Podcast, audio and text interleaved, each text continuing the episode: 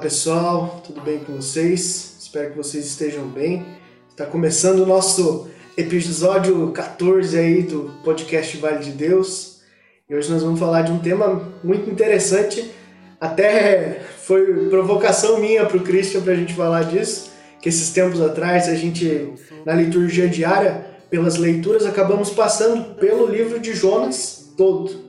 Então eu disse para o Christian, falei, ó, a gente precisa falar disso é muito gritante o quanto Deus é presente na vida de Jonas e a gente precisa tentar aprender como é que esse cara fez tudo isso. Porque é, é, é muito incrível mesmo, assim, uma coisa que eu gosto muito. Mas, né, antes da gente começar, como sempre, não se esqueça de deixar o like, comentar, nos seguir nas nossas redes sociais. Né? A gente está no Instagram, Facebook, TikTok. Seguir também nos aplicativos de música, a gente está aí no Deezer, no Spotify. Tem bastante coisa legal. Já estamos aí com. É, hoje completando mil, mil. É, audições aí no nosso aplicativo de áudio. Ficamos muito felizes com isso. No de vídeo a gente já está perto aí dos, das 4 mil visualizações também, a gente está muito feliz. É, é só agradecer a vocês mesmo pelo apoio porque se não fosse vocês, estaria só nós dois aqui conversando. Exatamente. E vocês é que fazem esse conteúdo chegar para mais gente, que a evangelização de fato atinja mais pessoas. E para começar, falar desse cara aí, esse Jonas. E cara, ele é para mim eu, eu acho fantástico a história dele. Eu fiquei abismado mesmo, porque a gente tem o costume de ouvir uma passagenzinha, um trecho ou outro todo mundo conhece a história da baleia e tal, mas eu esses tempos atrás que peguei para ler de começo ao fim, é bem curtinho, recomendo também que as pessoas façam isso. São quatro capítulos da é, duas pagininhas frente e verso da Bíblia, é bem bem curtinho e vale a pena ler inteiro, é um texto muito rico. Dava um filme, Marquinho.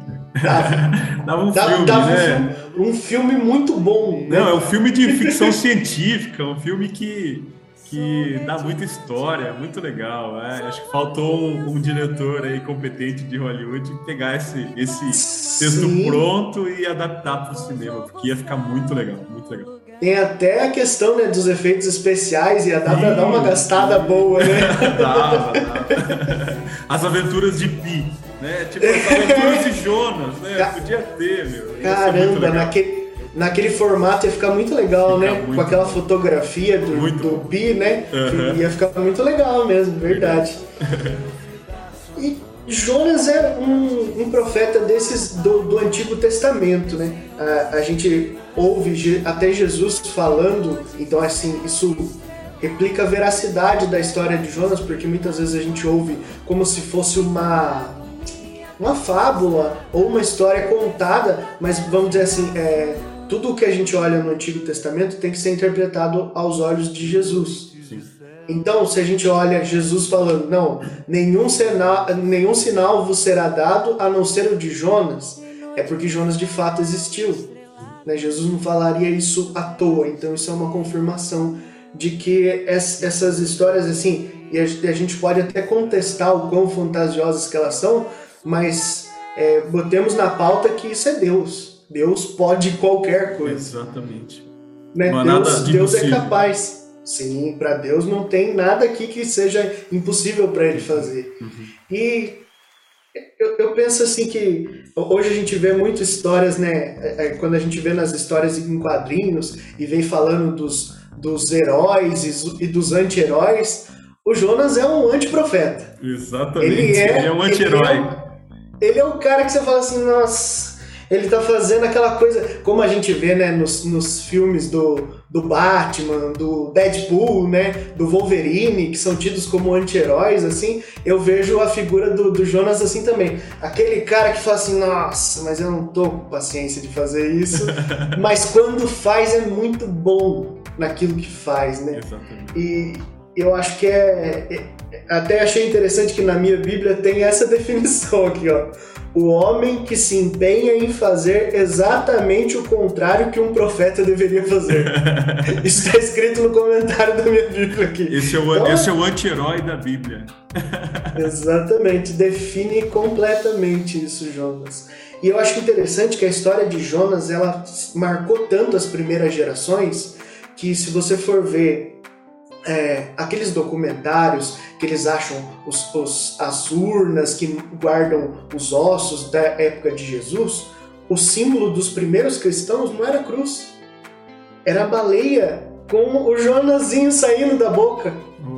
De tão marcante que era isso. Né? Se o pessoal tiver curiosidade de pesquisar, tem a, as ruínas de Talpiote, que foi um túmulo encontrado em Jerusalém, que até o final das escavações estavam se atribuindo até à família de Jesus, de tão contemporâneo que era. E nas urnas tinha esse símbolo. O símbolo era um peixinho, né? E com uma, uma marcação saindo da boca. Então, é totalmente relacionado com a história de, de Jonas. Eu acho interessante o quanto isso era marcante. E isso era o símbolo dos cristãos. E não a cruz. A cruz foi ser um símbolo posterior. Sim. E essa história, olha, é, eu sempre, a gente sempre fala aqui no, no podcast que Deus, ele ama todo mundo, que Deus é o próprio amor. Mas eu consigo ver muito nessa história uma divisão. Uma coisa é que Deus ama todo mundo. Outra coisa é que Deus tem amizade com algumas pessoas específicas uhum. e não necessariamente com todas. Eu acho que é isso que ele prega para nossa vida. Você tem que amar todo mundo, não pode desejar o mal para as pessoas, mas você tem o direito de ter afinidade maior com umas pessoas e com outras. Até no podcast que a gente falou de Jesus, né? Se Jesus tinha poucos amigos, a gente falou um pouco disso. Uhum. Afinidade é diferente, é outra história. E eu vejo isso por Jonas. Parece que é aquele cara que Deus olha e fala assim, mas é um danado esse aí, viu? Me dá um trabalho, mas é que também quando eu coloco para fazer as coisas, ele faz bem feito mas ele reclama, ele vai, ele. E assim, é uma frase que eu quero usar muito essa nossa noite hoje. Deus é muito amigo de Jonas. Hum. Deus é muito amigo de Jonas. Mas isso né, tem um motivo. Deus viu o valor em Jonas. E é um pouquinho, acho que a gente pode pegar um pouco dessa história e ir passando parte a parte, para que todos nós podemos perceber nessa noite que Deus é muito amigo de Jonas. Primeiro começa que é uma coisa assim que para nós é, já é muito difícil de acontecer. A gente vê algumas coisas é, dos santos que passaram por esse tipo de experiência, mas o primeiro versículo é: O Senhor dirigiu a palavra a Jonas. Deus falava com Jonas assim, como eu e o Cris aqui, dois, dois amigos conversando. Isso já é uma coisa que é fantástica. E Deus fala para Jonas: E aí, Jonas? Preciso que você vá até Nínive, uma cidade grande, como consta nas Escrituras, e para dizer que vocês estão fazendo tudo errado. Para dizer que vocês precisam se converter, senão a cidade vai ser destruída. E Jonas pega e fala assim: ah, eu vou, vou para Tarsis, então, que era totalmente pro outro lado, né? totalmente no outro sentido. E eu acho interessante isso porque Jonas, ele fica, já fica pensando, não, a gente vai ver mais à frente no texto, mas Deus é bom, Deus é bom, Deus vai ter misericórdia. E ele pensa, não, eu não vou lá não, porque vocês imaginem, tem gente que fala em 100 mil habitantes, tem pessoas que falam que na época tinham 120 mil habitantes, que a cidade aqui na própria Bíblia diz que demora três dias para você é, atravessar a cidade de Nínive. Então era uma cidade de fato grande para você converter aquele povo. Imagine quanta resistência que tinha, quanta gente pensando. É você chegar hoje numa, numa Itapeva aqui nossa e falar assim: não, você tem três dias para converter esse povo aí. Muito difícil, muito difícil. Uma, uma tarefa realmente para alguém especial. Jonas tinha essa, essa especialidade de conseguir, com as suas profecias, converter as pessoas. E aí Jonas simplesmente vai pro lado oposto. Pega um Ele... barco e vai. Jonas, eu, eu, eu, acho que Deus confiou em Jonas, né? Deus, Deus falou assim: ah, eu tenho uma missão para você, eu sei da sua competência. Tudo isso embutido em numa única palavra: vai e faz o que eu estou te mandando. Mas na verdade, Deus tinha uma confiança muito grande de que Jonas era capaz de fazer aquela missão. Só que Jonas, Jonas mesmo não tinha, né? Então, por algum motivo, ele teve medo, né? Ele teve é, é, preguiça, talvez, de andar, né? Todo, tudo aquele tanto, né? Ele teve, é, é, é, justamente, ele teve um, acho que medo é a palavra que define mais, sabe? É, a tarefa era muito grandiosa, né? E aí Jonas duvidou de si mesmo e duvidou de Deus também, né? E aí não, não vou.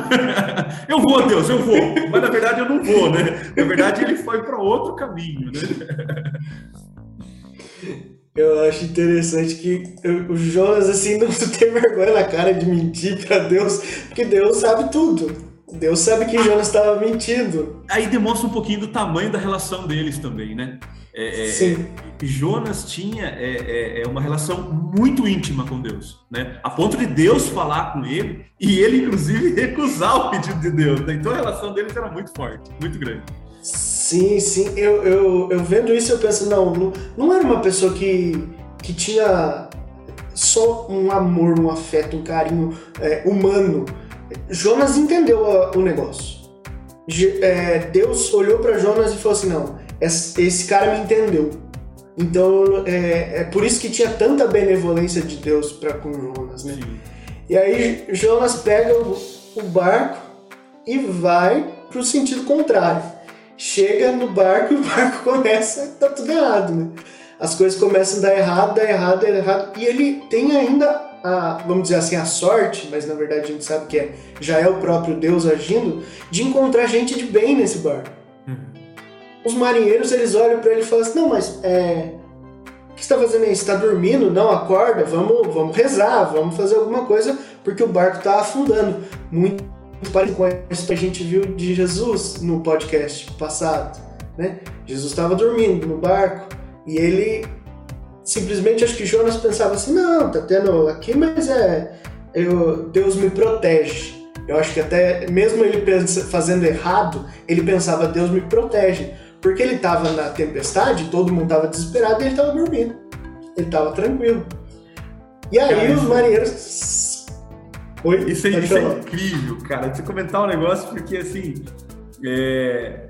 O Marquinhos sempre fala isso, né? Fala assim: Deus põe a mão nas coisas, Deus encaminha, a gente tem que perceber Deus. Semana passada, né? O podcast passado, né, o João pregou uma peça na gente, né? A verdade é essa. Ele falou assim, ó, eu quero que estudar tais capítulos de Marcos. E nós já tínhamos conversado para falar sobre Jonas já umas semanas anteriores. Tudo certo, beleza. De repente o, o, o João fala assim, não, agora eu quero, eu quero falar sobre a tempestade.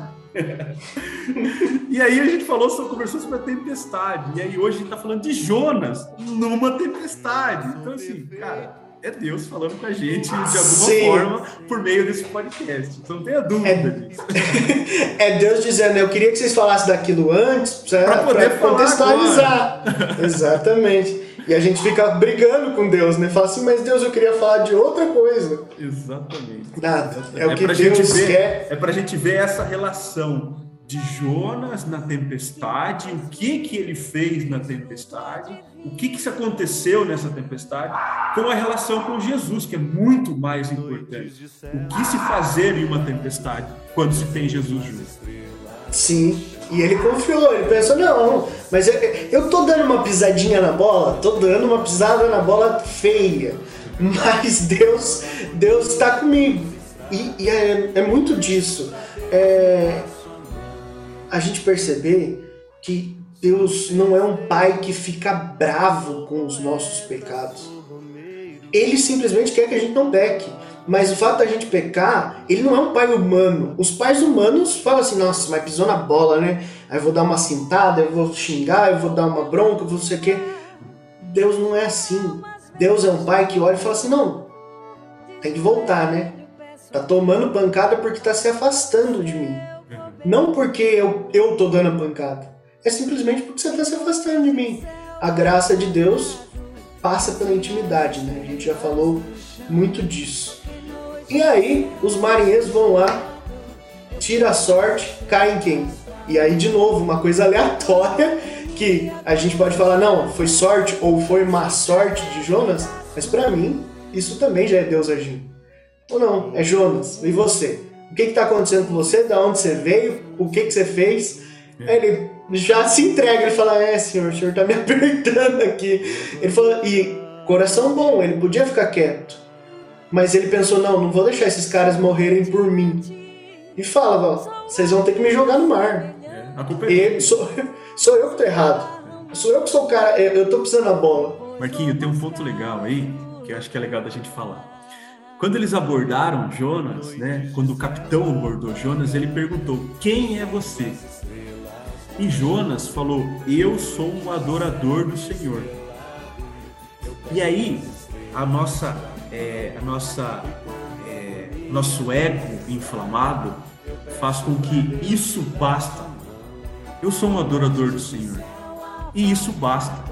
Aí o capitão vem e dá um tapa na cara dele, né, com luva de pelica, porque é aquele tapa que ele fala, mas não precisa fisicamente doer. Ele virou e falou para ele assim: "Tá, e você vai ficar aí dormindo, deitado, sem fazer nada?" E aí tem uma correlação muito legal com a tempestade lá que o João comentou com a gente, de Marcos, né, onde Jesus estava deitado. E aí a gente começa a entender alguma coisa. Qual que é a minha função dentro da tempestade? Se eu sou um adorador de Jesus, se eu sou um adorador de Deus. E qual que é a função de Jesus dentro da tempestade?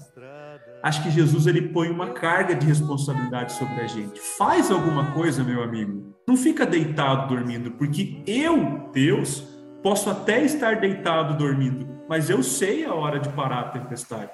Você, Jonas, você, Christian, você, Marquinho, não tem que ficar deitado esperando. Você tem que fazer alguma coisa. E aí o capitão, né? Levanta, meu amigo, faz alguma coisa. E aí tudo desenrola. Mas é assim, é mais o nosso papel mesmo dentro, dentro da tempestade. Né? É fazer de fato alguma coisa para que essa tempestade se amenize. Porque a tempestade vai acontecer, como o próprio João dizia muito independente de qualquer coisa. Ela vai acontecer. A gente vai ter que sofrer a tempestade. Só que se eu sou um adorador de Deus, eu estou fazendo alguma coisa para essa tempestade acalmar. E esperando que aí sim Jesus faça a tempestade de fato parar. Perfeito. Eu acho que essa relação que você fez, ela é o, a junção dos dois textos, né? Que é o papel do cristão de um lado e o papel de Cristo do outro, né? Nós não podemos ocupar o papel de Cristo a ponto de não fazer nada. Ah, não, Deus vai fazer tudo. E olha, mesmo com Jonas, que Deus era muito bom com Jonas, Exato. mas ele precisou fazer algo, ele precisou falar, não, né, assumir os seus erros, falar, o negócio é comigo, gente. Vocês vão ter que me jogar na água porque senão a tempestade não vai se acalmar, né?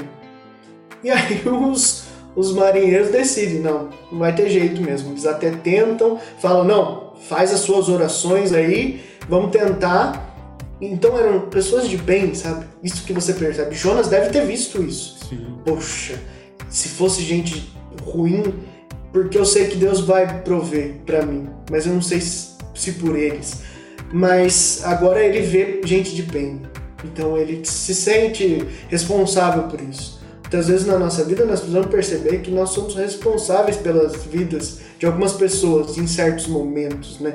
É, é, você ter responsabilidade quando você pega um carro e vai fazer uma viagem, né? Aquelas pessoas estão dependendo de você ali naquele momento. É um momento em que você ajuda alguém a fazer alguma coisa. Quantas vezes a gente vê pessoas dando orientações erradas, de má vontade, não faz as coisas como deveria fazer? Poxa vida, é melhor que não faça, sabe? Se você. É, eu lembro assim, nítido, tinha. É, às vezes a gente é moleque, né? Tava galera reunida, assim, passava alguém pedindo orientação, ah, para onde que é tal lugar? E vinha um engraçadinho querendo dar orientação errada, só pra pessoa uhum, se lascar. Se perder. E nossa, mas aquilo me fervia o sangue. Falava assim, viu, cara, o cara tá trabalhando aí, a gente tá aqui, é, né, é, entre aspas, vadiando, fazendo nada e a gente vai atrasar a vida de alguém. Então, não é o certo, né? Se a gente tem a oportunidade de ajudar a vida dos outros, de fazer a diferença, faça. Isso é muito importante, mesmo quando a gente tá errado, como na situação de Jonas. E aí, Jonas vai pra água. Só que o que, que eu falei que é a frase que vai ficar muito hoje? Deus é muito amigo de Jonas. Deus manda um peixe gigante. Tem textos que falam baleia, tem textos que só falam num peixe gigantesco. E Jonas fica dentro da baleia por três dias e três noites. Outro número simbólico também para nossa fé, né? Mas é muito importante. legal a, a, a correlação entre esse número e e depois o número dos três dias né, é, de morte e ressurreição de Cristo é, é, muito interessante. A gente vai falar um pouco disso. Mas viu, uma coisa legal: é, Jonas é, escutou Deus, mas agiu por conta. Deus falou: vai para Nínive. Ele resolveu ir para outro lugar. E aí, quando você age por conta, né, passa a agir por conta própria e não pelas vontades de Deus, você não sabe o que fazer. Então, talvez Jonas estivesse é, dormindo porque pouco importava, né? Para ele, se morresse, talvez fosse até uma vantagem. Mas tudo bem, ele é acordado pelo capitão e aí os, os, os marinheiros resolvem jogar ele na, na, na água. E olha só, como você, quando você age por conta e você não sabe o que fazer, qualquer coisa serve inclusive ser jogado ao mar. Ele foi jogado ao mar e ele, inclusive, não, não brigou. Não está no texto falando que Jonas brigou porque não queria ser jogado ao mar. Não, ele falou: a culpa é minha mesmo, me joguem ao mar. E aí ele contou até um pouco com a, com a misericórdia dos marinheiros, né? Os marinheiros falaram assim: não, mas peraí, né? Vamos rezar, vamos orar para o seu Deus, né? tá, não deu certo, né? A tempestade não passou. Então tá bom, Deus, né? O seu Deus me perdoe, mas eu vou ter que jogar o Jonas, porque se eu não jogar, todos vamos morrer. E aí joga o Jonas, a tempestade se acalma. E aí Deus é top, Deus é demais. Segue aí, Marquinhos. Eu imagino essa, essa, esse momento, né? Porque assim, parece que. Não, eu não sei dizer, mas que Jonas tinha muita certeza que não ia ter resultado ruim com Deus. Tanto que muitas vezes nesse texto a gente vai falar um pouco disso mais na frente, o Christian já mencionou um pouco. Ele falava assim: tá, se eu morrer, tudo bem. Sabe? Parece que ele sabia, não, tem algo maior depois disso aqui. Isso aqui não é o final da minha vida. E daí meio que é, a gente vê que quando a pessoa enxerga isso, ela passa a viver a vida de um outro jeito. Né? A gente vê muito isso em Paulo. Quando Paulo percebeu que, não, é, eu combati o bom combate, eu completei a corrida, eu guardei a fé. Tá tranquilo, agora tá tudo, tá tudo certo, né? E isso é muito bonito de você ver que a pessoa ela tá em paz com o que for que Deus prepare para a vida dela, né? E aí vem esse peixe gigantesco, essa baleia engole Jonas, Jonas fica por três dias e três noites aí muito relacionado à, à ressurreição de Jesus, que viria posteriormente. E Jonas, o que, que ele faz? Ele começa a ver que assim, tá, viver é, contra a vontade de Deus é uma coisa. Morrer também não é tão ruim, mas ficar aqui dentro desse bicho tá, tá difícil. E aí ele começa a rezar, rezar, rezar, rezar, mas aquele peixe tinha destino certo era Deus falando para Jonas: não, não importa se você tentar é, sair da minha vida, e Deus fala isso para nós todos os dias, mesmo quando a gente está passando por dificuldades, Deus não sai da nossa vida. Muitas vezes a gente é, ouve as pessoas dizendo: ah, Deus me abandonou. Não. Quando tiver dificuldades, aí que a gente tem que estar mais com Deus. Uhum.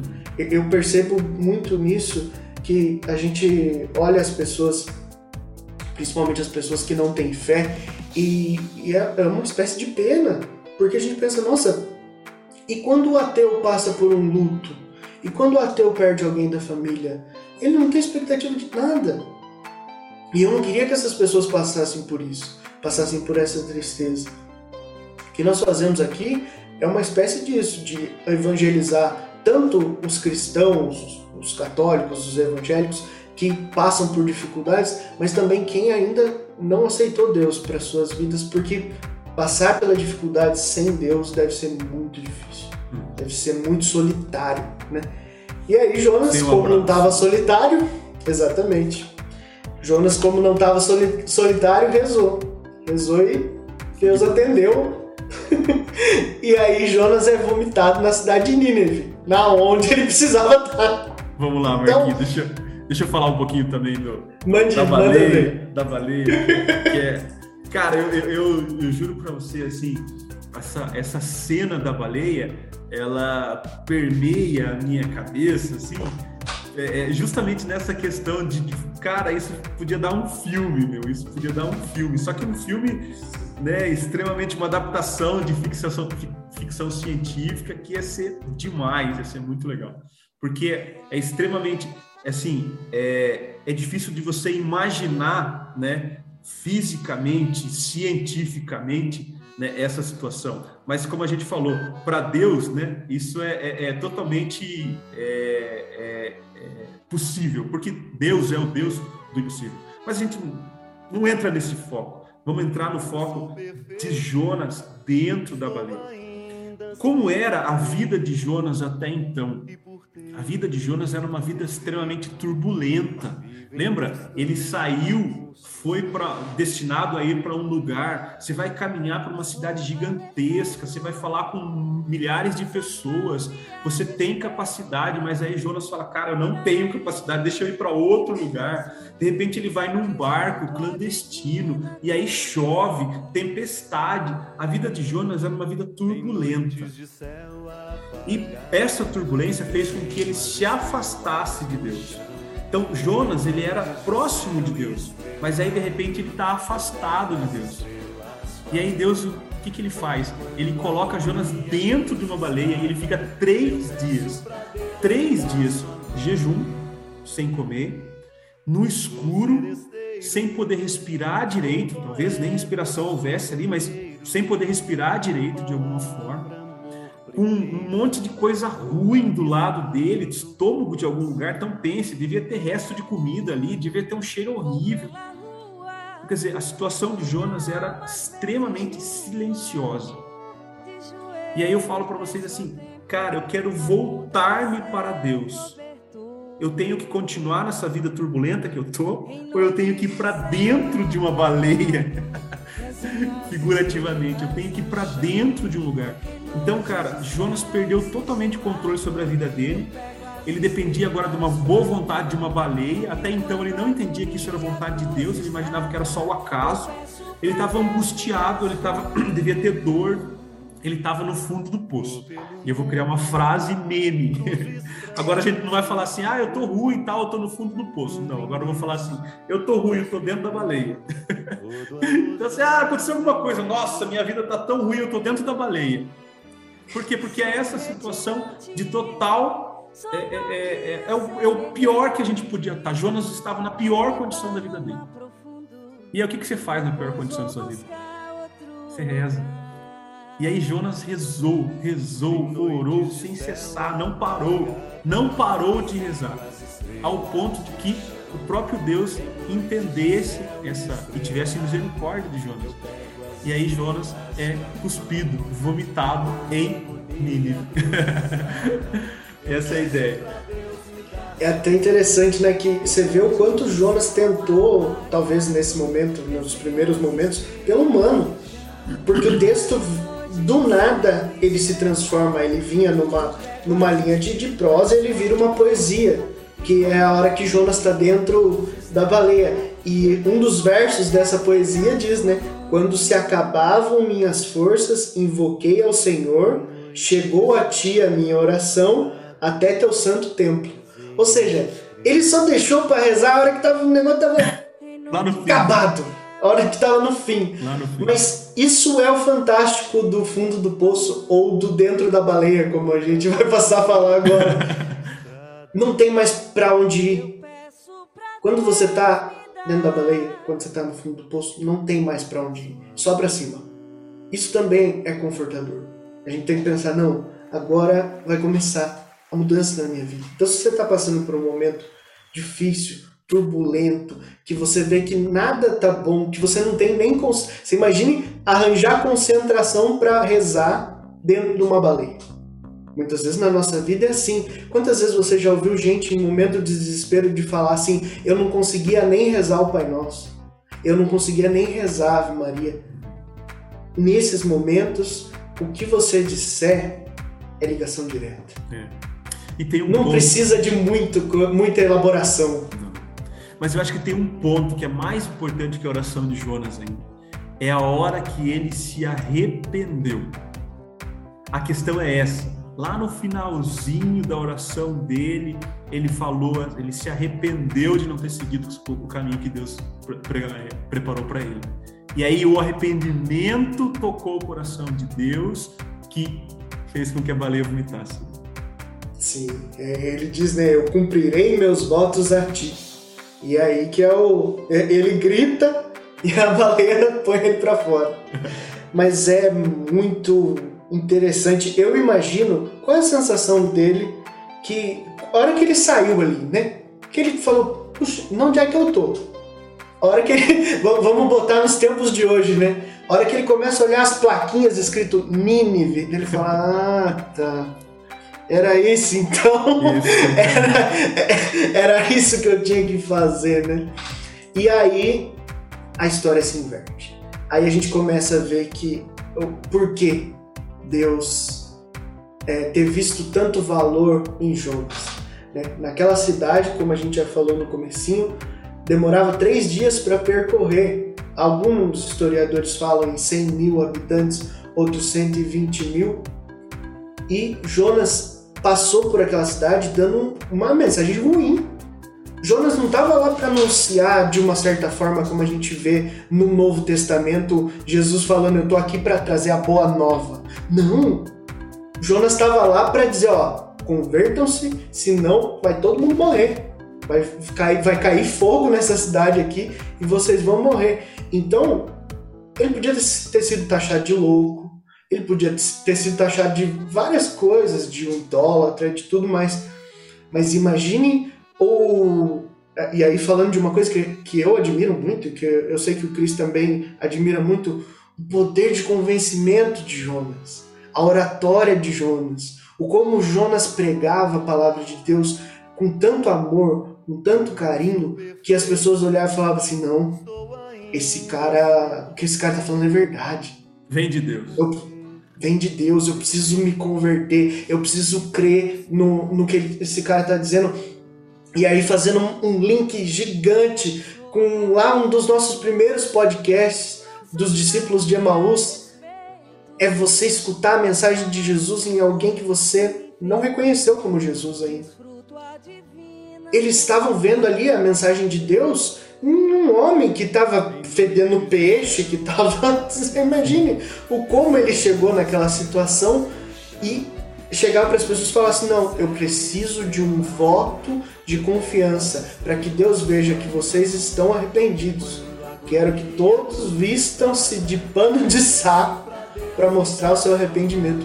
E a cidade inteira fez isso, cara. Não, ah, isso. Como é que ele fez isso? É mão de Deus. Não tem outra explicação. Porque é muito bonito você ver que é, todos, todos os, os reis, todo mundo que estava ali, não eram só as pessoas simples da cidade de Nínive que se converteram Todo mundo. Todo mundo, todo mundo. Todo mundo, todo mundo. Né? Vamos, vamos é, chutar baixo. É, que, que os historiadores estejam todos errados e que seja uma cidade com 200 pessoas. Cara, é, é, muito difícil. É muito difícil. E assim, você pode, pode falar assim, cara, ele não fez isso. Isso está escrito na Bíblia, mas isso não é verdade. Da mesma forma que não é verdade a baleia. A baleia é mentira. Não sei o quê. Cara, duas situações. Primeiro, é uma coisa engraçada até. Se eu tiver errado, me perdoem, me perdoem. Mas é, é, é, é um fato interessante.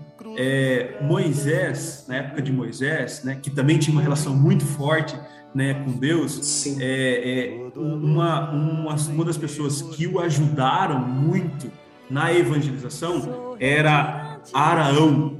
Tô certo, Marquinhos? É isso mesmo, né? Uhum.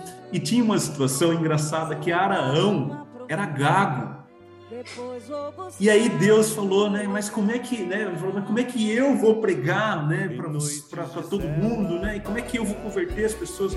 Aí Deus falou, eu vou fazer isso com você. Eu, eu, eu, eu. Não se preocupe, não se preocupe. E cara, a gente tem, né? Depois disso tudo. Eu vou fazer uma, uma, uma alusão muito, muito singela, cara, muito singela. Você pode não acreditar na história da baleia é difícil de acreditar. Eu também não sou sincero de acreditar nessa história. Como é que uma baleia. Esses dias tinha uns vídeos no TikTok falando justamente disso, virou um memezinho, né? Ah, baleia é impossível a baleia comer uma pessoa, né? Ela ia engasgar. Não, não é não, tá escrito na Bíblia. Cara, é impossível sobreviver a um acidente de carro. É, é possível sobreviver a um acidente de avião. Cara, Deus faz coisas que a gente fala que é impossível de se fazer. O Deus, é, a gente acredita no Deus do impossível, né? Do impossível. Do se, impossível. se, a gente acreditasse num Deus só do possível, você rasgava a Bíblia, comprava um livro de ciências e ia só ser cientista. Acreditar em fatos, números, só Exatamente. tudo que é provável, né? Exatamente. né? Então, assim, é, é, é, não se apegue a esse fato, né? Porque senão a gente vai ficar tão cético ao ponto de falar que eu não tenho salvação. Porque eu tenho tantos pecados que Deus não vai me salvar. Não, mas eu acredito que Deus no impossível, Deus do impossível, Deus que pode me renovar, mesmo eu tendo tantos pecados assim. Mesmo eu fazendo tantas coisas ruins assim, porque Deus pode fazer algo impossível por mim, porque eu acredito na sua misericórdia. Então é nessa linha, nessa linha. É uma história extremamente é, é, é, é, é lúdica, extremamente fantasiosa, né, do ponto de vista científico. Cara, esquece isso. Vai na linha de que Deus pode fazer coisas impossíveis e é, é isso que a gente acredita que Ele vai fazer dentro da minha vida e da vida de vocês. A intenção é essa. E até pegando um link nisso que você falou, é sensacional porque Jesus diz isso. Jesus fala assim, né? Quando perguntam como é que eu faço para conquistar o reino de Deus, o reino dos céus, e ele fala assim: não, pelos homens não, é possível. Vocês vão chegar em algum ponto de melhoramento do, de, do que vocês são, mas o conquistar não é possível. É pela graça de Deus. É porque Deus tem misericórdia de nós que a gente chega no céu. Ninguém chegaria pelo humano. Ninguém vai chegar lá, não, ó, mas ó, eu preenchi aqui a lista aqui, ó. Tá aqui a lista, tá tudo preenchidinho, ó, item por item. Não, não é assim. E aí, é, ca caindo nisso que você estava falando agora, o versículo 2 do capítulo 3 de, da chegada de Nínive, fala, né? É, Deus fala para Jonas: anuncia o que eu te disser. Ou seja, né, até essa conversão que a gente acha bonito, de Jonas conseguir converter as pessoas, também nós precisamos ver que não é só isso, né? Deus deu palavras acertadas para Jonas para que ele dissesse. Jonas simplesmente era um bom é, meio de transporte da palavra de Deus. Né? Deus via nele alguém que falava assim: não, Jonas não resiste. Eu acho interessante isso quando a gente vai levar a palavra de Deus, não pode ficar resistindo, né? A gente podia ter falado no podcast passado, falado assim, não, não, vamos parar a gravação aqui e vamos falar de outra coisa e tal. Não, não. Deus, né? Ainda, ainda o João nos deixou numa fogueira que ele falou assim, né? Deus falou comigo e falou para eu falar disso. Eu falei, quem somos nós então, Quem né? Somos Quem nós? somos nós? Se Deus falou com você, simbora é muito disso, de você aceitar, falar assim, não, o que eu quero falar é isso, e aí eu deixo um recado para todos os pregadores, para todo mundo que leva a palavra de Deus de alguma certa forma. Nunca incorpore os seus traumas, as, as suas picuinhas, as suas coisinhas na hora de pregar. Na hora de pregar, desliga disso. Porque senão você vai fazer uma pregação não para levar as pessoas para Deus, mas para mostrar pro A, B ou C que machucou teu coração que você sabe falar, que você faz aquilo, que você faz aquilo. E nisso, meu filho, o Espírito Santo pulou fora e Deus ninguém quer, vai. Deus quer agir né, em você para que você vá para Nínive. E aí, quando você coloca os seus pensamentos, os seus gostos, as suas vontades, as suas picuinhas, você vai para outro lugar. Sim, exatamente. Exatamente. Sensacional. E aí, eu vejo assim que é, Jonas termina a jornada dele ali em Nínive e ele pensa: não, agora vamos literalmente deixar nas mãos de Deus, né? Eu fiz o meu trabalho, Agora eu preciso de um lugar para eu me esconder, porque se esse povo não. Jonas não, Jonas não tinha. Jonas não criou um grupão no WhatsApp para saber, e aí, gente, quem se converteu? Não. ele, ele pregou para todo mundo ali e falou: não, agora não sei se Deus perdoou esse povo, se não, eu vou me embora. Deixa eu sair Saiu, daqui. Se, porque... se afastou, porque, porque essa cidade pode... vai ser destruída. Pode ser que o negócio fique feio por aqui. Só que Deus começa a ver que é, eles estavam de fato convertidos, arrependidos daquilo e afasta a catástrofe de Nínive. Mas e Jonas? Jonas estava ali um pouco distante, não sabia o que tinha acontecido. E olha, uma das partes que mais me pega desse texto, a parte que não é tão famosa, é esse final. Eu quero que vocês prestem muita atenção porque é sensacional. Aqui mostra o grau de intimidade que Deus tinha com Jonas, ou que Jonas tinha com Deus. Jo, né? Jonas ele começa, né, ele acho que foi sendo é, comunicado por Deus das suas decisões, né? Não, eu vou, eu perdoei a cidade de Nínive e realmente não, eles não vão ter a punição que eu tinha me programado. E parece que Jonas ainda brinca com Deus, né? De forma meio irônica, como se ele dissesse assim: Mas você é muito bonzinho, né? Você é muito bonzinho. E ele falou assim: daí, do que que, do que que adianta tudo que eu fiz? E aí ele fala um negócio que ele repete várias vezes ao longo do texto. Então é melhor morrer. Já que de todo jeito você vai ser bom. E aí Deus dá uma lição em Jonas que é fantástica. E aí eu reforço, Deus é muito amigo de Jonas. Jonas está na sua cabaninha lá que ele montou. E aí tava um sol danado. Deus faz crescer uma, aqui diz uma mamoneira, né? Uma árvore, para que ele ficasse na sombra. Vocês têm noção do que é isso? Jonas já tinha a cabana. Tá no texto.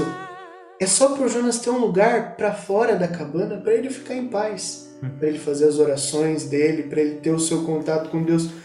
Deus gosta muito de Jonas. Deus fez crescer uma árvore para Jonas ali simplesmente para fazer sombra para ele.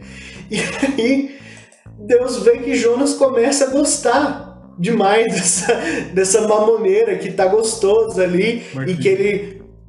Pode falar. Pode falar, pode falar. Concluir. Eu achei que ele meio que se. Ele já tava querendo se acomodar, sabe? Fala assim, nossa, olha, tem essa árvore boa aqui, fiz minha cabaninha. Tá eu vou certo. ficar por aqui. Eu vou ficar por aqui mesmo. Antes um pouquinho do, do da árvore, dessa planta, é, Jonas, é, depois que ele é, cumpre o seu papel, né? E, e vai até, até um lugar distante para observar a destruição da cidade, né? E de repente não, não se destrói a cidade, e aí Deus vai falar que ele teve misericórdia, né? Porque todos se converteram. Jonas fica bravo com Deus, e olha a relação que ele tem com, com, com Deus. Ele fica irado com Deus. Né? Como é que pode você fazer isso comigo? E eu, eu, eu demorei para entender essa questão. Né? Precisou, precisei fazer algumas pesquisas aí na internet, em YouTube, para poder entender. Jonas ficou irado porque ele ficou envergonhado por quê? Porque perante a cidade, ele estava falando para todo mundo: ah, Nínive vai ser destruída, Nínive vai acabar se vocês não se converterem, Nínive vai, vai ser destruída, Nínive. Deus percebeu a conversão do povo, Jonas não. Jonas achou que esse povo ia ser destruído. De repente, ele era a pessoa mais mal falada da cidade, porque ele falou que ia ser destruído e não foi. Então, Jonas ficou tão envergonhado com essa situação que ele, inclusive, falou assim: é preferível que eu morra a viver uma situação como essa. E aí, essa é a segunda vez que Jonas pede para morrer. A primeira foi lá na baleia, a segunda foi agora, né? Quando ele ficou tão envergonhado que ele achou melhor a morte. Daí a gente lembra o que aconteceu lá dentro da baleia. Dentro da baleia, Jonas estava na pior situação da sua vida. Agora ele se encontrava de novo na pior situação da sua vida. Podia não parecer, podia ser uma situação diferente, mas era a pior situação da vida dele naquele momento. Para ele, principalmente. Então a gente tem que, é, pegando um pouquinho do que é, das relações que a gente tem com as pessoas, né? Às vezes o problema do outro não é tão grande assim, mas para o outro é o pior dos problemas, a ponto dele querer morrer. Jonas tinha essa sensação. Bom, é, desígnios de Deus são diferentes dos meus. O que Deus planeja para mim, o que Deus planejou para Jonas e para Nínive, talvez seja diferente daquilo que eu estou acostumado, daquilo que eu queria, daquilo que eu achava importante. Mas é a vontade de Deus, a gente tem que entender essa condição. É, e aí, Deus vai lá e dá um prêmio para Jonas, né? Que é a, a, árvore, para dar um pouco de sombra para Jonas. Né? E aí, Jonas é, é, cria uma relação com a árvore de grande afeto. Né? É, gostava muito daquela árvore, gostava muito, tinha um sabor muito bom para ele, aquela sombra, né? Deus foi piedoso com ele, apesar de tudo que Deus fez comigo, né? Essa é a sensação de Jonas. Apesar de tudo, Deus me manda essa árvore e é uma árvore criada no meio do deserto, da areia, né? Da onde surgiu aquela árvore, né? Existia cabana, obviamente, como o Marquinhos falou, mas da onde surgiu essa árvore se não de Deus? Deus foi piedoso comigo, Deus foi me agraciou com essa com esse presente. Daí, Marquinhos, toca aí. E até o que você falou é, é sensacional, da gente pensar que é, muitas vezes, para nós, na nossa vida, o nosso pior momento vai mudando, né? Quantas vezes, é, para Jonas, talvez o, na baleia ter sido o pior momento da vida dele pessoal, e daí nessa, é, vamos dizer assim, falsa, falsa profecia, que na verdade não foi falsa nada, mas dependeu da conversão das pessoas, ele passou por um momento ruim social. Já não era mais dele perigo de morrer, mas dele sendo mal falado, dele sendo visto como um falso profeta. E eu acho interessante realmente, e isso até me lembrou com relação ao relacionamento que a gente precisa ter com as nossas crianças. Muitas vezes na nossa vida, a gente olha os problemas das crianças e a gente vê e fala assim, ah, mas brigou com o amiguinho na escola? Ah, para com isso, que bobeira, não sei o quê. Ah, mas é, alguém falou mal de você? Ah, mas aconteceu isso, aconteceu aquilo. Ah, você brigou, você não tá com. É, não tá se dando bem, não tá tirando boas notas e tal. Que bobeira isso. Não, gente. Para nós hoje, que já passamos por tudo isso, talvez o problema não seja tão grande.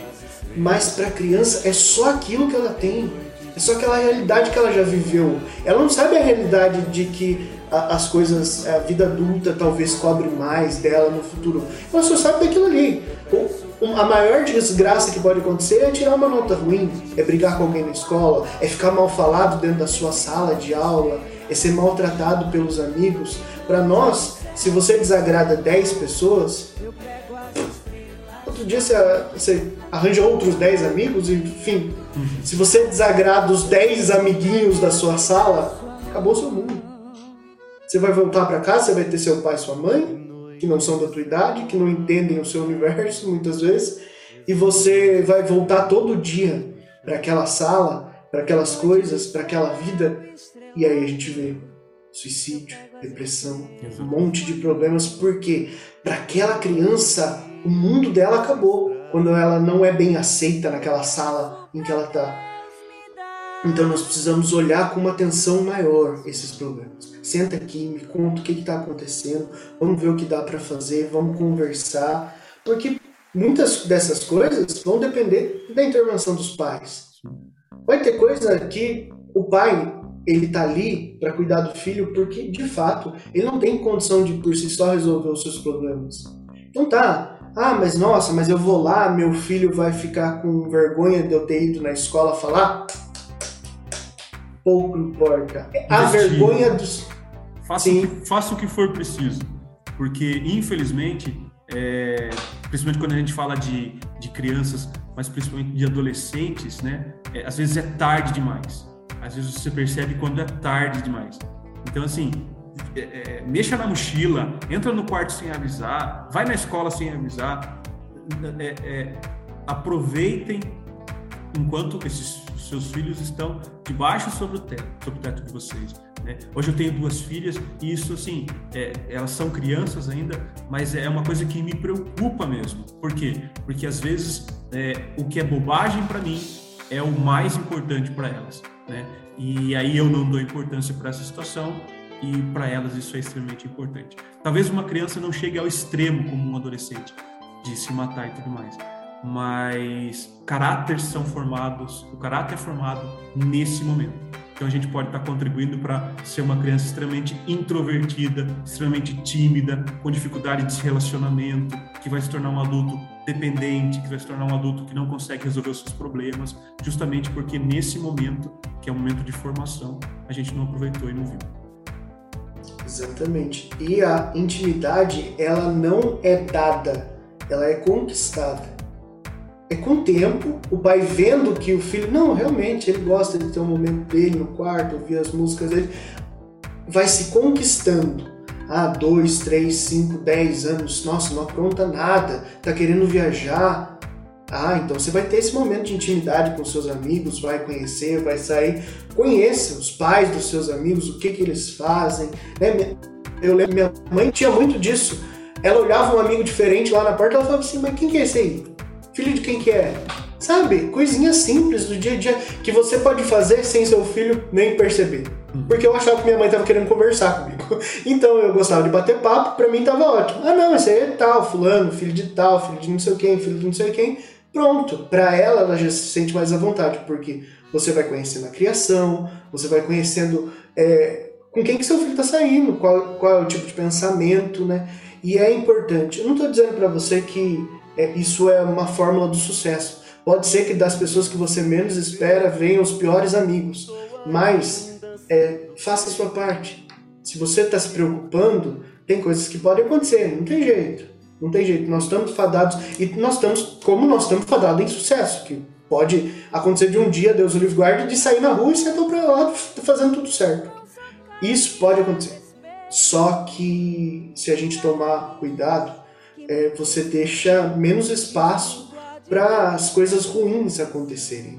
Uhum. Nós temos que ocupar os espaços, saber onde é que vai, onde que joga bola, quem que são os amigos, o que que faz, isso é importante para ter essa intimidade. Como a gente está vendo nessa história aqui, né? É, é, Jonas e Deus, eles tinham essa relação, essa intimidade. Deus sabia que Jonas tinha os defeitos dele, mas mesmo assim ele falava: não, esse, esse meu menino aí, ele tem salvação. Eu posso investir. A intimidade deles era tão grande que, que Jonas ficou bravo, irado com Deus. E Deus deu uma planta para ele. Deus deu um presente. Quer dizer, Deus conhecia o filho dele. Tá, tá bravo, tudo bem, mas é meu filho, né? Fez o que eu pedi, tá aqui comigo. E aí eu acho interessante que como né, Jonas começa a se apegar ao presente demais, né? Quantas vezes a gente vê, a gente pegou esse link de, de histórias de criança, mas a gente vê muito disso, né? Da gente dar um presente e aquilo se tornar nossa. Agora não, não presta mais atenção na escola, não presta mais atenção naquilo, né? O danado do celular, muitas vezes acontece isso, né? Você dá como uma espécie de presente para um filho e aquilo vai se tornando algo que não era para ser, que era para ser algo saudável. E, e, eu lembro muito disso que na minha época era a televisão. Na época do Chris também garanto que o, o, o mal era a televisão, era o videogame e tal. Mas, gente, dá para ser bem utilizado. Né? Hoje em dia a gente tem canais no YouTube fantásticos que a criança pode ver ali, ela vai estar tá aprendendo coisa boa pra caramba. É você estimular uma certa curiosidade, porque não adianta, se eu obrigar a criança a fazer aquilo, é, é irrelevante. Você só vai fazer o efeito contrário, de arrastar ela para o outro lado. Agora, se você gerar curiosidade, falar, ó, oh, vê que legal essa experiência aqui que o cara tá fazendo. Olha só que interessante isso aqui. E com essas coisinhas a, a criança fala, não, mas eu quero saber por que que faz esse vulcão aí. que sai todo esse negócio desse lugar. Como é que faz isso aí? Ah, mistura isso com aquilo, e aí você vai gerando um certo interesse. A esposa do Chris pode falar muito bem disso, porque ela, é, a gente vê que ela foi esse tipo de criança, né? Que alguém estimulou na cabeça dela esse interesse científico e ela foi atrás disso. Eu acho que é, que é bonito isso, eu admiro isso, eu acho que toda criança nasce com curiosidade. Mas aí eu, aquele pai que fala, depois você fala, depois eu vejo, o pai tá vendo jornal e não estimula essa curiosidade, daí a criança vai se interessar. Por quê? Pelas mesmas coisas que as crianças que também têm os pais que falam, depois você fala, depois você vê, que é banalidades. O que está jogado ali, que é a primeira coisa que você vê a hora que você abre. E aí eu vejo que Deus percebe isso. Que ele deu um presente para Jonas que está ficando interessante demais e está afastando ele das coisas boas. E Deus manda um verme na árvore para secar aquela árvore. E aí Jonas, como sempre, volta a reclamar, né? Nossa, mas agora tá sol de novo. Mas agora tá ventando, quente aqui. Assim é melhor morrer do que viver, né? É terceira, terceira vez que Jonas reclama e pede para morrer. Muito na confiança de que a morte não era o fim. Eu, eu creio nisso. Uhum.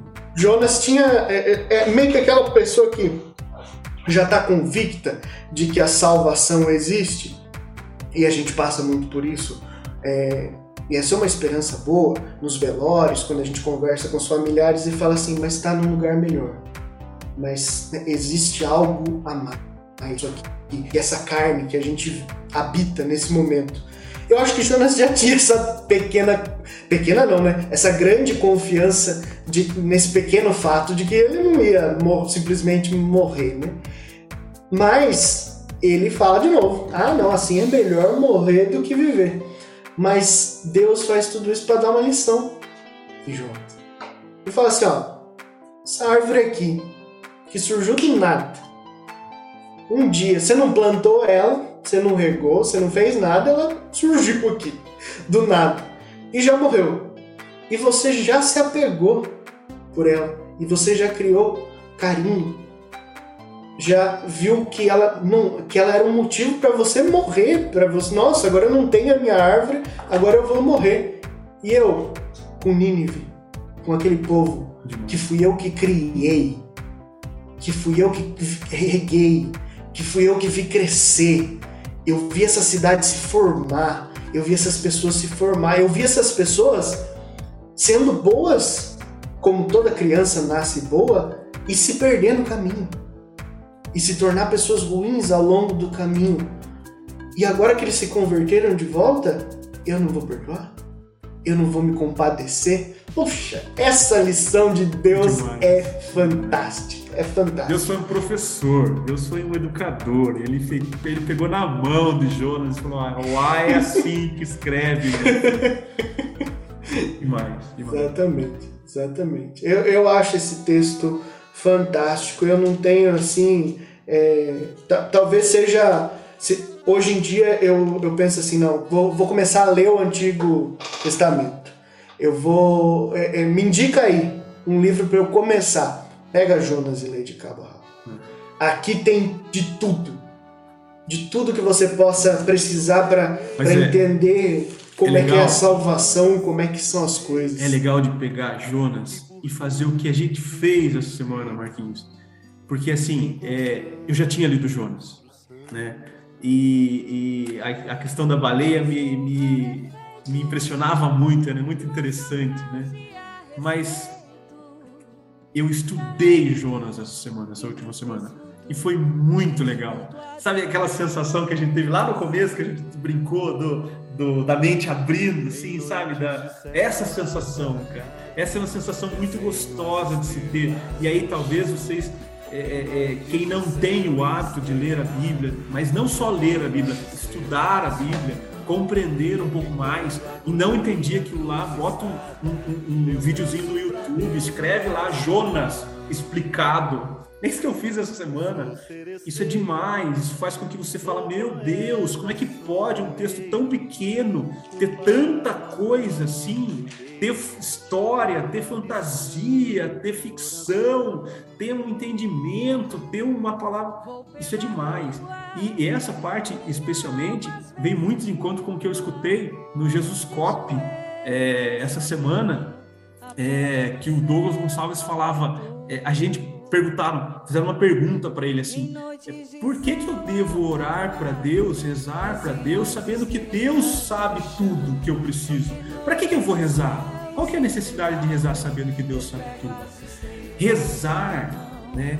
E aí eu coloco a, a, a leitura né, é, da Bíblia, a leitura orante, a gente escutou isso essa semana, a leitura orante da Bíblia a, a, a, você rezar, você ler, você rezar, e você entender, e você buscar, faz com que você entenda aquilo que Jonas só entendeu no final, que é a cabeça de Deus, como Deus pensa. Porque é muito legal eu querer as coisas para mim, mas é muito difícil de esperar a vontade de Deus para que essas coisas de fato aconteçam. Mas eu só vou entender Deus né? Que aquilo que eu quero, aquilo que eu preciso, vem no momento certo se eu entender como Deus age na minha vida, como Deus pensa agir na minha vida. Então foi muito legal, e aí por isso que eu falei que Deus é um professor, porque assim, a melhor forma de você ensinar, eu já fui professora, minha esposa é professora, é, a melhor forma de você ensinar uma pessoa alguma coisa é você dar uma vivência para ela de alguma coisa. Então, quando Jonas fala, né, fica bravo com Deus e fala: Por que, que você fez eu passar essa vergonha? Eu sabia que você ia fazer isso comigo. Você é muito bonzinho, você é muito misericordioso.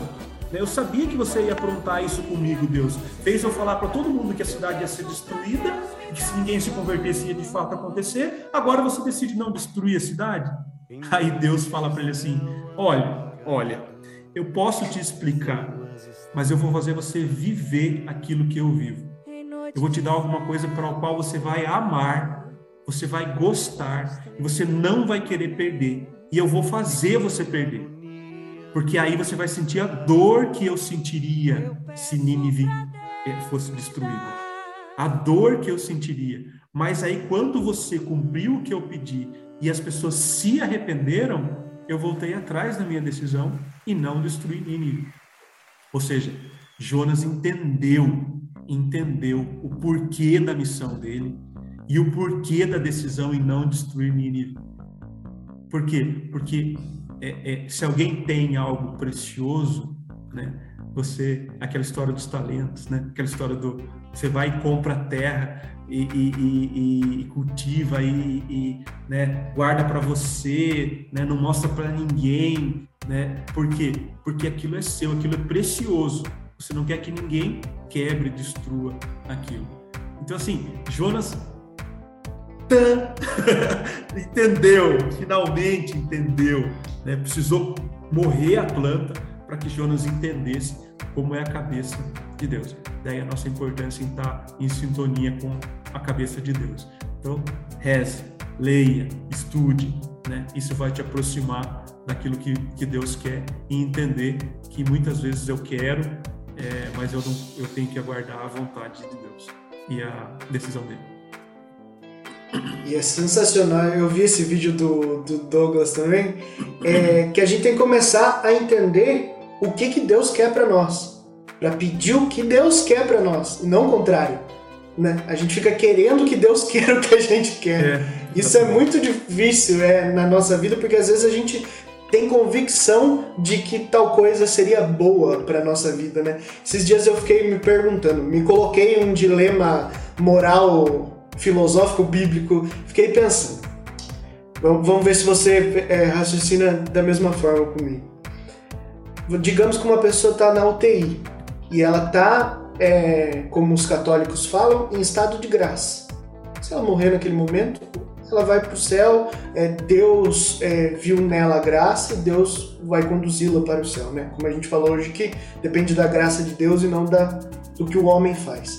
E Deus sabe de tudo. E Deus sabe que se aquela pessoa encontrar cura naquele momento, na semana seguinte ela vai cometer um pecado que ela não não vai estar um pecado gravíssimo, uma coisa assim que ela vai destruir a vida dela é, moralmente falando e o coração dela dali para frente. Talvez essa cura não venha. Talvez essa cura não seja a vontade de Deus. Porque Deus quer que ela esteja em estado de graça, que ela venha para a morada eterna. E talvez dali para frente ela fosse perder aquilo. Então a gente pede, às vezes fala, nossa, né? Deus tirou aquela vida, aquela pessoa que estava ali. E aí pensa comigo, vamos dizer, é, aprofundar um pouco mais essa história. Que aquela pessoa esteja sofrendo. Você acha que Deus talvez pode dar resistência naquele momento e vai curar e vai dar tudo certo? E simplesmente ele pode só prolongar aquilo. Isso não é torturar alguém? Isso não é fazer a pessoa. Né? Nós acreditamos num Deus bom, um Deus que não vai fazer isso. Então talvez você fale assim: nossa, mas eu achei que ia melhorar, mas estava tão bem. E aí vem uma morte inesperada, ou às vezes um acidente, uma coisa que a gente não consegue explicar e fala assim: meu Deus, por que, que isso aconteceu? Por que, que mereceu? Não. Talvez naquele momento aquela pessoa estivesse em estado de graça e Deus falou: é o único momento que eu tenho para chamar se eu chamar em qualquer outro momento, eu vou perder esse filho. E talvez por isso que aconteçam mortes inesperadas, por isso que às vezes é, pode acontecer coisas que a gente não entenda, né? Talvez as pessoas, é, vidas existam para conversão de outras vidas. Isso a gente vê muito com as crianças, né? Eu acredito que criança, criança é estado de graça o tempo todo. Então, quando uma criança morre, é porque outras pessoas aqui precisavam ser convertidos por aquela morte. É um jeito de Deus não queria aquilo, mas Deus se utilizar daquilo para captar outros corações.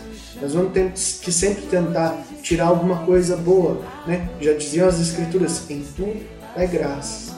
Porque em tudo, alguma coisa de graça você vai conseguir retirar daqui.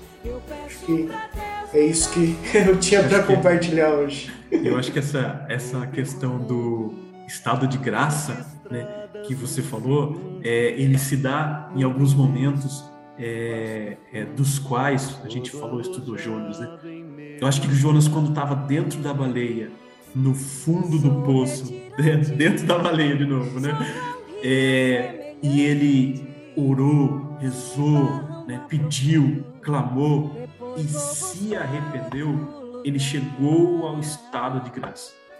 Eu acho que a, o arrependimento é a coisa mais importante que a gente tem que buscar. É um sentimento do qual a gente tem que buscar e ele tem que ser o mais verdadeiro possível. Porque eu acho que aí é o estado de graça.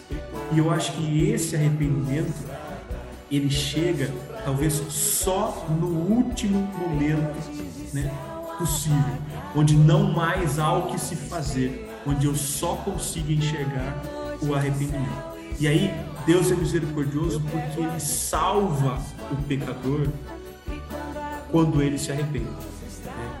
E aí é, a gente fala assim: não, Deus é justo, né? Deus vai fazer justiça comigo daquela situação que fizeram isso e aquilo comigo. Deus vai fazer justiça. Só que aí é eu que estou querendo. E aí eu não estou entendendo qual que é a, o que, que Deus pensa sobre isso. A gente fala que Deus é justo, mas a gente quer que Deus seja justo conforme a minha justiça. E isso está errado, né? Porque Deus absolve o assassino se ele se arrepende no último momento, é, é, é, se for no último momento, inclusive. E ele absolve o estuprador se ele se arrepender no último momento. Mas isso não é justo, Deus. Por que, que você tá, não está fazendo justiça para mim? Porque eu quero a justiça para mim. E Deus tem a justiça dele. Entender isso e aí dar graças em todos os momentos, em qualquer situação. Eu sei que isso é a coisa mais difícil do mundo. Eu sei que isso eu não passo por essa situação para poder falar, mas gente, a gente tem que rezar constantemente para entender os desígnios de Deus, entender aquilo que Ele quer. Então assim, é, lendo toda essa, essa, essa questão do, do, esse texto de Jonas, acho que fica algumas coisas que são importantes de frisar. Né? E aí é, é, eu queria trazer para vocês assim uma questão assim, um, uma metodologia, o que, que a gente deveria fazer para que a gente possa se assemelhar mais a Jonas e aí alcançar um pouquinho mais o estado de graça, porque o estado de graça de Jonas só chegou agora, quando ele morreu a, a, a planta, né? Ele estava em estado de graça lá, mas talvez ele não tivesse percebido os planos de Deus. Ele só percebeu nesse momento que Deus, né, matou a planta e explicou para ele: "Ó, oh, meu amigo, é assim que funciona, é assim que eu penso. Pense igual a mim que você vai seguir, vai conseguir seguir bem. Então, assim, algumas coisas que a gente que eu consegui pescar, assim, das leituras, da leitura de Jonas, que ele criou um hábito para que isso também possa ser um hábito para a gente, tá? E aí,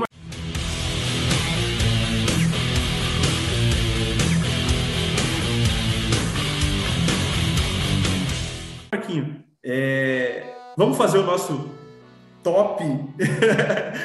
top. Vamos lá. Um, dois, três, quatro, vai. Defesa, bora. Totalmente, totalmente sem, sem compromisso aqui, sem ter marcado. Eu vou, eu vou, vou sugerir aqui, e aí a gente cria só uma metodologia para que a gente possa, nós primeiro, seguir, mas que as pessoas que estão nos ouvindo também possam seguir. Ó, hábito, hábito, né? Para que a gente possa entender o plano de salvação de Deus estabeleça um lugar para rezar. Jonas achou um lugar para rezar dentro da baleia. Se você precisar estar tá dentro de uma baleia, cara, faça o favor de entrar dentro da baleia, faça o possível para isso. Mas ache um lugar para rezar, que a gente possa ficar em paz, em silêncio, quieto, né? Que a gente possa rezar. Essa semana eu fui na missa é, do bispo Dom Arnaldo aqui da nossa cidade de Itapeva e ele falou uma coisa que ele já tinha falado para gente, é, para mim, para minha esposa, numa reunião que a gente participou, que é de uma meditação, né, que é para você se pôr em silêncio e tal. E aí ele falou disso na, na homilia da missa, que eu achei muito legal. E é uma, uma pequena oraçãozinha, bem pequenininha. Ele fala assim: Senhor Jesus, Filho de Deus, tende piedade de mim, pecador. Senhor Jesus, Filho de Deus, tende piedade de mim, pecador. E você reza isso meditando, então você se põe no lugar quieto, tenta ficar o máximo possível quieto. Fica aí 5 minutos, 10 minutos, 20 minutos, o tempo que você conseguir ficar, se põe em meditação, né? E faz essa essa oração como se fosse uma jaculatória mesmo, como se fosse, né, pensando em voz, é, tá, pensando na verdade, né, não falando, pensando mesmo, Senhor Jesus, Filho de Deus, tenha piedade de mim, pecador e vai uma atrás da outra, uma atrás da outra, por 5, 10 minutos. Você não vai pensar, vai, vai, você não vai é, ver o tempo passar. Eu tenho certeza que isso vai te colocar em sintonia com Deus, sem dúvida. Esse é, esse é o primeiro, Marquinho. Quer falar alguma coisa? Não, legal. Eu acho sensacional que a gente tem esses métodos, porque o mundo está muito barulhento. A gente vive num mundo que todo mundo quer falar, que é, faz, faz o teste, você deixa o seu celular um dia sem encostar nele. Depois chega e conta quantas notificações que você tem de WhatsApp, de Facebook, de Instagram, de tudo. Meu Deus, é, é, é muita coisa. Você precisa, nós precisamos ficar em silêncio, escutar os nossos pensamentos. E a pessoa, você imagina, qual é a pessoa do mundo que você mais precisa conviver bem? Você. Se eu conviver bem com você, cara, o seu dia vai ser muito ruim. Porque você vai estar com uma pessoa insuportável 24 horas por dia. Então ria de você, viver. É, eu acho fantástico. Às vezes é, eu tô aqui vendo as coisas, é, eu começo a rir do meu pensamento. Rir de uma coisa que eu pensei. E a gente precisa ter isso. De você pensar, nossa, que piada boa que eu me contei agora. Precisa ter isso na vida, senão a vida perde a graça e você fala assim, nossa. E, a gente percebe quando tá com dificuldade disso, porque você vai tomar banho, tem que ter o som ligado, vai é, descansar, tem que ter uma Netflix, uma TV ligada, uma série passando e tal. Se você está passando por isso, se você olha o celular de 5 em 5 minutos, é porque você não está convivendo bem com você mesmo. E precisa, talvez esse exercício parar esses cinco minutos e fazer essa oração repetindo, é, seja importante para você voltar a estar em sintonia com Deus e estar bem com você mesmo. Dois, dois. Orar pelos outros Eu acho que quando, quando é, Jonas chega em Nínive e ele começa a ver aquele povo, aquela condição, e ele começa a pregar, ele começa também a rezar por aquelas pessoas. Porque ele queria que o trabalho dele fosse espalhado, que alcançasse todo mundo, mas ele, como que você faz isso, né? Eu quero fazer alguma coisa, eu quero que isso dê certo, dê certo. Ai, Deus, me ajuda. Eu quero que dê certo. Ai, Deus, me ajuda. Reza pelos outros, para que os outros se convertam. Então faça isso também, reze pelas outras pessoas, assim como Jonas rezou por 120 mil pessoas daquela cidade. Né? Faça isso também. É, padre, Padre Paulo fala né, que o o evangelizar também é um gesto de caridade. Eu acho interessante isso, né? Que você não ver só a qualidade. Lógico, o ajudar financeiramente é importantíssimo, mas também a oração. Tem que ser complementar as coisas. Rezar pelos outros é importante ter aquela, né, os católicos né, têm as novenas, os evangélicos fazem a, ah, vou colocar você na minha intenção. Acho muito bonito isso. Uhum. Os evangélicos vão para a igreja e falam assim, ah, vou colocar você na minha intenção hoje do, do culto que eu vou participar. E os católicos também, né, vou fazer a novena para você ou para sua família ou para sua dificuldade. Faça isso. E assim, o rezar pelo outro é a sensação é muito boa. É muito boa já o, o bem que aquilo te faz já é já é qualquer qualquer pagamento seria desnecessário por isso.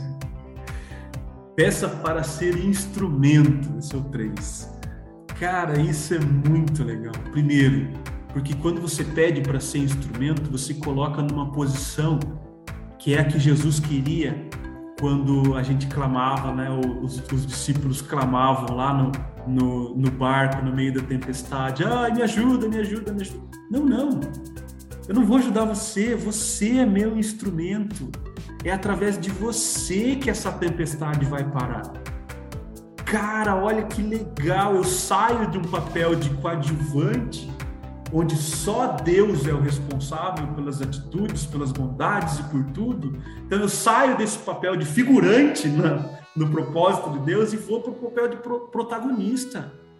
Porque se eu estou com Jesus do lado, eu vou fazer o bem para as pessoas. Então que eu seja um instrumento que através de que as coisas aconteçam, aquilo que Deus quer aconteça através de mim. Então, cara, eu sou responsável por isso também. Né? E aí, se eu faço, se eu não faço direito, se ao invés de eu ir para Nínive, eu, eu vou para outro lugar por vontade própria, então esse instrumento está sendo mal usado.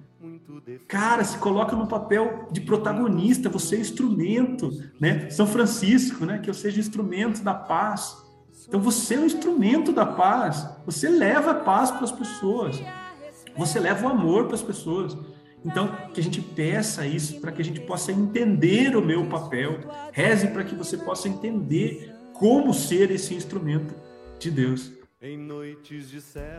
Eu lembrei de uma coisa que eu vi o Douglas falando esses tempos atrás, que ele falou assim, ó, muitas vezes a gente faz o bem para as pessoas, é graça na vida das pessoas, mas a gente não se dá conta de que o pecado que existe no mundo, eu tenho participação nele mesmo que eu não seja o pecador.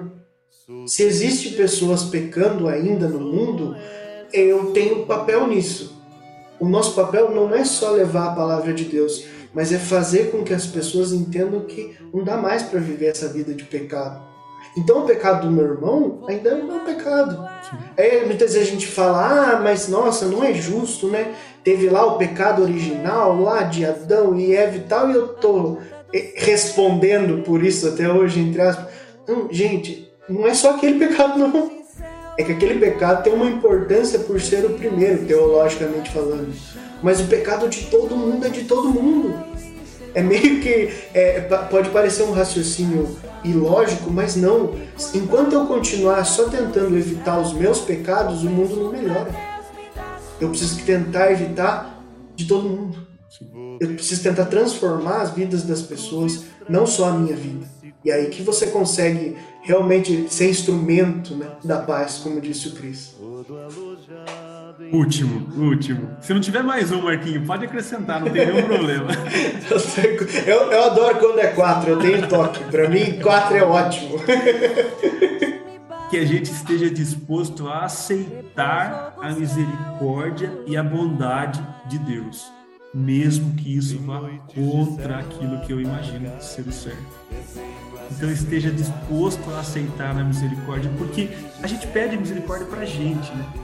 A gente pede misericórdia, que Deus seja misericordioso comigo, que Ele tenha piedade de mim, porque eu sou pecador, eu faço isso, isso e aquilo. Mas aí quando Deus está sendo misericordioso com o irmão, com o outro, talvez isso, isso soe ruim para você. E aí você fica até com inveja, né? um sentimento egoísta de que o que, que ele está recebendo devesse, devesse, devesse ser meu, ser para mim. Então aceite a misericórdia de Deus, porque é isso que a gente quer também para a gente. Aceite que Deus é bondoso e que Ele pode fazer bondades para os irmãos. Né?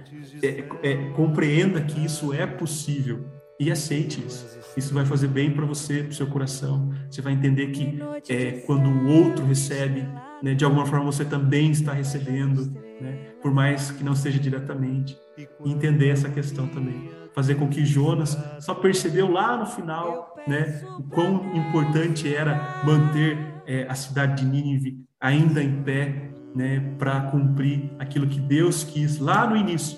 Lá no início, Deus não quis destruir, Deus quis que as pessoas né, tivessem boas relações, mas aí precisou de Jonas para converter o povo que se desviou, né? E aí Deus, pela sua misericórdia, não destruiu Nínive. Então que Deus não destrua a cidade que está à sua frente.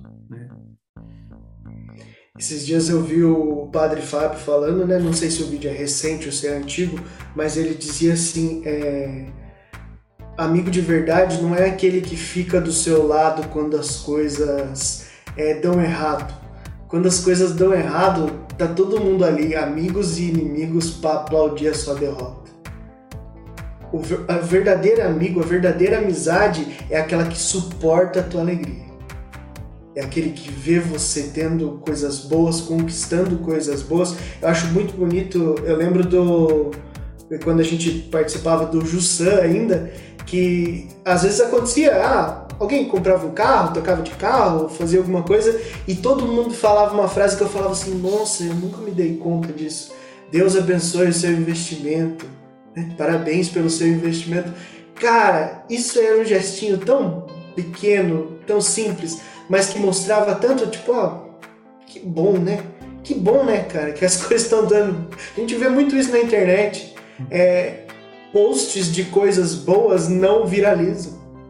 O que viraliza é a tragédia. É alguém que se deu mal, que deu errado. Não podemos ser assim. Nós precisamos cultivar o bem e ficar feliz pela felicidade do outro. felicidade do como o pecado do outro é o meu pecado, a felicidade do outro tem que ser a minha felicidade também. Poxa, curta isso, aproveita, fala não, que legal, cara, você merece. Vamos festejar esse momento de graça na tua vida, né? Eu acho que é, que é isso. Marquinhos, muito obrigado pelo papo, cara. Foi inspirador, assim. Essa semana foi muito gratificante. E aí o, o conselho que eu dou para vocês é assim: peguem uma leitura da Bíblia, estudem ela, depois tenham um bate-papo com alguém é, é, tão, tão amigo, tão, tão importante aí quanto é o Marquinhos para mim. Então foi muito legal esse papo, adorei, adorei. Espero que vocês possam nos escutar, compartilhar esse conteúdo com mais pessoas, que vocês possam crescer com esse conteúdo. Esse é o nosso nosso objetivo, levar um pouquinho da palavra de Deus de uma forma descontraída, empolgante, entusiasmada, que isso possa de fato movimentar a sua vida, mudar os seus hábitos.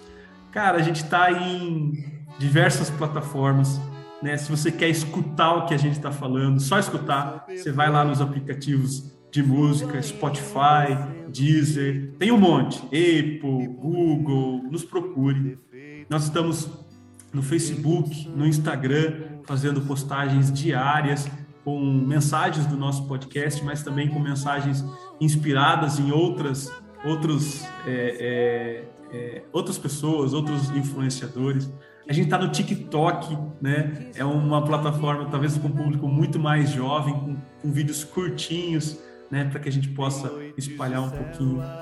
É, essa semana eu escutei um negócio muito legal, bem curtinho, vou falar para vocês. Era de uma pastora no TikTok e ela falava assim: você tem que dar importância para a leitura da Bíblia, para rezar a Bíblia, rezar é, a palavra de Deus, da mesma forma que você dá importância para o seu trabalho. Você pode estar tá doente, você pode estar tá com gripe, você pode estar tá com dor de cabeça, mas você levanta e vai trabalhar. Mas você lê a Bíblia e você fala: Não entendi, não vou ler mais, não vou ler mais. Você, você lê aquele trecho, não me, não me cativou, não vou ler mais. E aí você lê eventualmente né, a Bíblia. Então, assim, tem o mesmo, mesmo afeto, carinho dedicação que você tem para o seu trabalho, para a leitura da Bíblia também. E é uma coisa que eu tô, vou tentar levar mais para minha vida. Já tenho conseguido com a sua ajuda, Marquinhos, sem dúvida. Mas precisamos ter um pouco mais de profundidade né, na leitura da Bíblia e na, em, em, em rezar e entender aquilo que Deus é, pensa e age na nossa vida. Marquinhos, obrigado, foi um prazer. A gente se fala no próximo podcast e, e por aqui também. A gente está sempre por aqui, tá bom? Um grande abraço, fica com Deus. Que Deus te abençoe sempre, tá bom? Valeu, Cris. Que Deus te abençoe. Você também é inspiração para mim. Sempre, nossa parceria é uma coisa que me alegra muito. Eu saio sempre muito melhor dos nossos podcasts. Eu quero que as pessoas sintam isso. Acho que a gente continua fazendo por isso. A gente quer que as pessoas saiam com esse gás, com essa energia que nos dá fazer podcast. Fiquem com Deus, que Deus nos abençoe. Em nome do Pai, Filho e Espírito Santo. Amém. Um abraço, Marquinhos. Valeu. Valeu, abraço. Até mais.